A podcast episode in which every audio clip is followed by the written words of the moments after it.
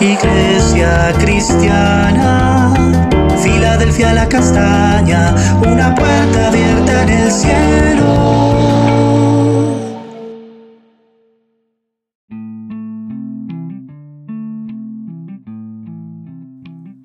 Ama Iglesia, Dios te bendiga. Continuamos con nuestro tiempo devocional y estaremos leyendo Eclesiastés capítulo 8, verso 10, que dice así. También he visto que a los inicuos se les sepulta con honra, mientras que a los que frecuentan el lugar santo se les echa al olvido en la misma ciudad donde se condujeron con rectitud. Y también esto es vanidad. Hoy estaremos hablando de las bendiciones del justo. En tiempos tan difíciles como los que estamos viviendo, parece que hacer el mal es un beneficio y que aquellos que se olvidan de Dios prosperan en todos sus caminos. Esto trae angustia y desesperanza al corazón.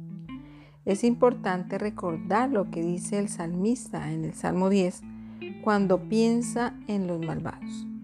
Él dice que con arrogancia persiguen al pobre, lo atrapan en los artificios que ellos mismos han ideado, se jactan de lograr los deseos de su alma, Aparentemente son bendecidos, con su rostro altivo no miran a Dios y no lo reconocen en ninguno de sus caminos.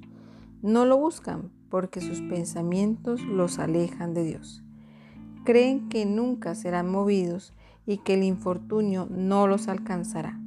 Y en su boca siempre hay engaño, fraude y maldad. Y esto es algo que a nosotros nos aflige. A veces pensamos que la maldad siempre va a prosperar.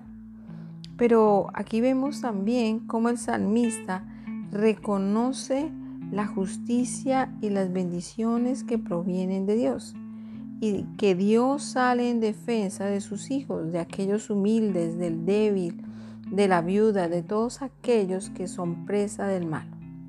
Es por esto que todos aquellos que caminamos con Él debemos tener presente que Dios nos cuidará, nos ama, nos protegerá, estará siempre a nuestro favor y en todo momento nos guiará por caminos de seguridad y protección.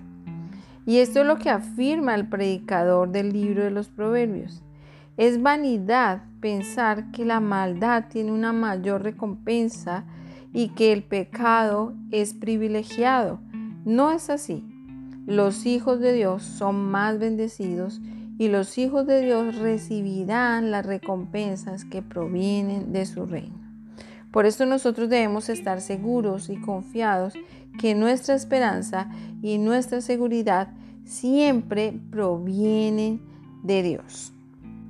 Y así podremos decir, como dice el salmista, te amo Jehová, fortaleza mía, roca mía, castillo mío, nuestro libertador, aquel que es nuestra fortaleza, nuestro escudo, nuestra protección, aquel que podemos invocar y estar en defensa de nuestros enemigos.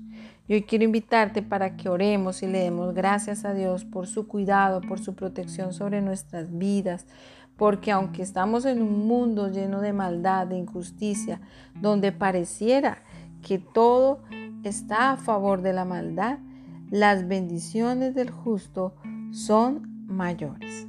Padre, te damos gracias en este día. Venimos delante de tu presencia, reconociendo que tú eres Dios, Señor. Gracias por tu bendición sobre nuestras vidas, por tu protección, por tu cuidado, porque en medio de todas las cosas que suceden en el mundo, de la maldad, Tú siempre estás a nuestro favor. Siempre sales en defensa de tu iglesia, de tus hijos, de cada uno de nosotros. Nos proteges y nos cuidas. Gracias Señor porque sabemos que en ti estamos confiados y seguros. Te amamos Padre y te bendecimos en el nombre de Jesús. Amén. Amada iglesia, recuerda, Dios te ha establecido como una puerta abierta en el cielo, una iglesia que camina y vive en la presencia de Dios. Bendiciones en este día.